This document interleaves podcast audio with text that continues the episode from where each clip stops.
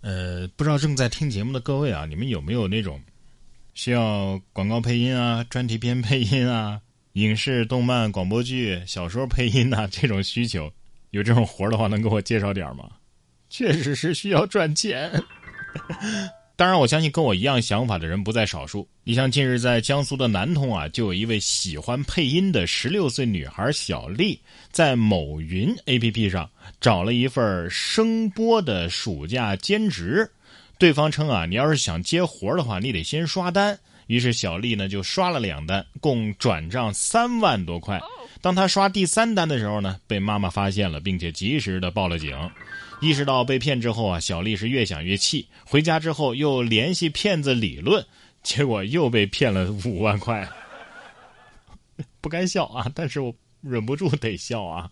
这像我们这种专业的播音员、主持人啊，都找不到这种配音的活儿你随便在个 A P P 上就能接配音赚钱了，想什么呢？关键是你吃一堑也没长一智啊，骗子都没想到，哎呀，还有回头客呢。还有，我想知道你一个十六岁的小女孩是怎么那么有钱的呢？不过说实话，大家如果真有这方面的活的话，真能不能给我介绍点？确实需要赚钱。作为国内顶级的啊退堂鼓表演艺术家，我难道就不配多赚点钱吗？不过，有的人啊，真的是赚的钱不少。近日有市场消息称，曾经在广州恒大足球队，也就是现在的广州队效力了十年，现在的深圳队的中超球员郜林，正在挂牌出售一套位于广州侨新汇月台的豪宅，挂牌价是多少呢？一点四五个亿，单价达到了三十三万每平方米。完了，我现在对亿已经麻木了。这条新闻要是让欧洲顶级球星看到了之后，那一定是眯眼疑惑看手机那个表情。这有的男人啊，他会赚钱，不一定会藏钱。你看这位，藏的很成功吧，但是又不太成功。近日，浙江台州许先生外出，妻子呢就在家里做了大扫除，把什么旧盒子呀、废纸板啊，通通都给变卖了。许先生回到家之后，对妻子表示啊：“ 你扔的那盒子。”存了一万块钱私房钱，于是民警顶着四十度高温将其找回。真是人生无常，大厂包小厂，这就是藏私房钱的代价，是吧？你说警察为什么总是在意想不到的地方出现在大家意想不到的新闻里呢？不过最近这天气啊，天气热是真的啊。近日杭州的气温啊就逼近了四十度，一段非洲狮子在杭州热成狗的视频火了。视频里边的非洲狮啊，热的传起来，这神态跟狗狗是很相似啊。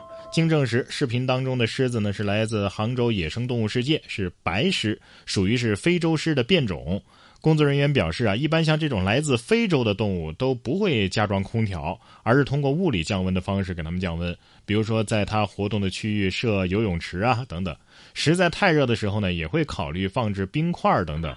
呃，至今为止啊，还从来没有出现过动物中暑的现象。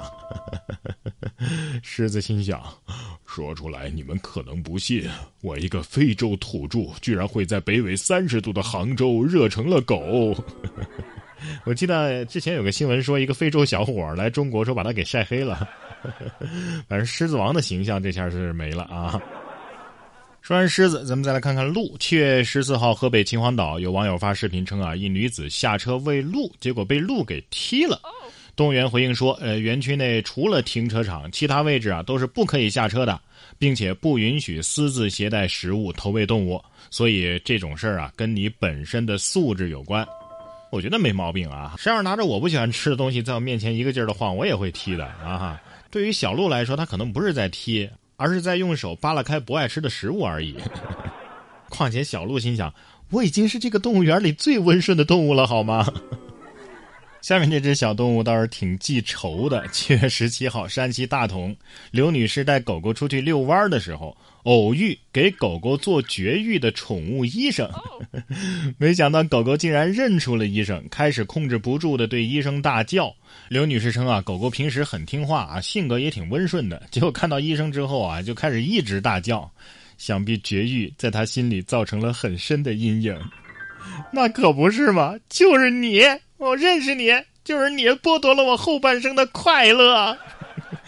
嘎蛋之仇不共戴天。让我想到之前那个连续三年每天准时去门口骂的那只狗。哎呀，你伤害了我，还一笑而过。这些个大鹅又犯了什么错呢？近日，山东德州张先生家散养的家禽啊，总是屡屡被盗，三天就少了二十二只鹅和部分鸡鸭。通过监控，张先生把嫌疑人赵某啊抓了个现行。民警从赵某家里的冰箱搜出了多只已经被宰杀的家禽。面对证据，赵某对他的盗窃事实供认不讳。经查，赵某啊有多次的盗窃前科。他除了自己享用这些鸡鸭鹅之外呢，还出售这些盗来的家禽，涉案价值高达四千多块。目前，赵某因为涉嫌盗窃罪被齐河警方刑事拘留，案件正在进一步的侦办当中。自己吃也就罢了，卖有点太过分了吧？啊，搁这儿进货来了，这羊毛也不能逮着一家薅啊！大鹅得说了，有人考虑过我的感受吗？德州扒鹅啊！像这样被抓的原因啊，也是挺奇葩的。近日，云南澄江市人民法院判决，被告人耿某啊构成危险驾驶罪，判处拘役两个月，并处罚金两千块。经查，耿某在二月十五号晚上八点四十分，因为涉嫌酒后驾驶被警方查获，但是他坚称自己只是喝了这个藿香正气水儿。但是呢，其呼气检测值的确是高达每百毫升一百四十二点二二毫克，藿香正气水不容易达到这样一个数值啊。原来耿某是长期的嗜酒成性，明知这藿香正气水里边含有酒精，仍然连喝了四十八支。其行为存在主观故意，呃，虽然说没有直接饮酒，但是血液的酒精含量的确到达了醉驾标准，也构成了危险驾驶罪。这是有多大的酒瘾啊！藿香正气水那味儿，还能喝下去四十八瓶，一瓶我就死了。他是不是以为自己藿香正气水喝多了就会满身的正气啊？或者是在挑战吉尼斯世界纪录？喝这么多正气水？不得变成正气大侠呀！你但凡再吃一粒人丹下酒，也不至于喝成这样。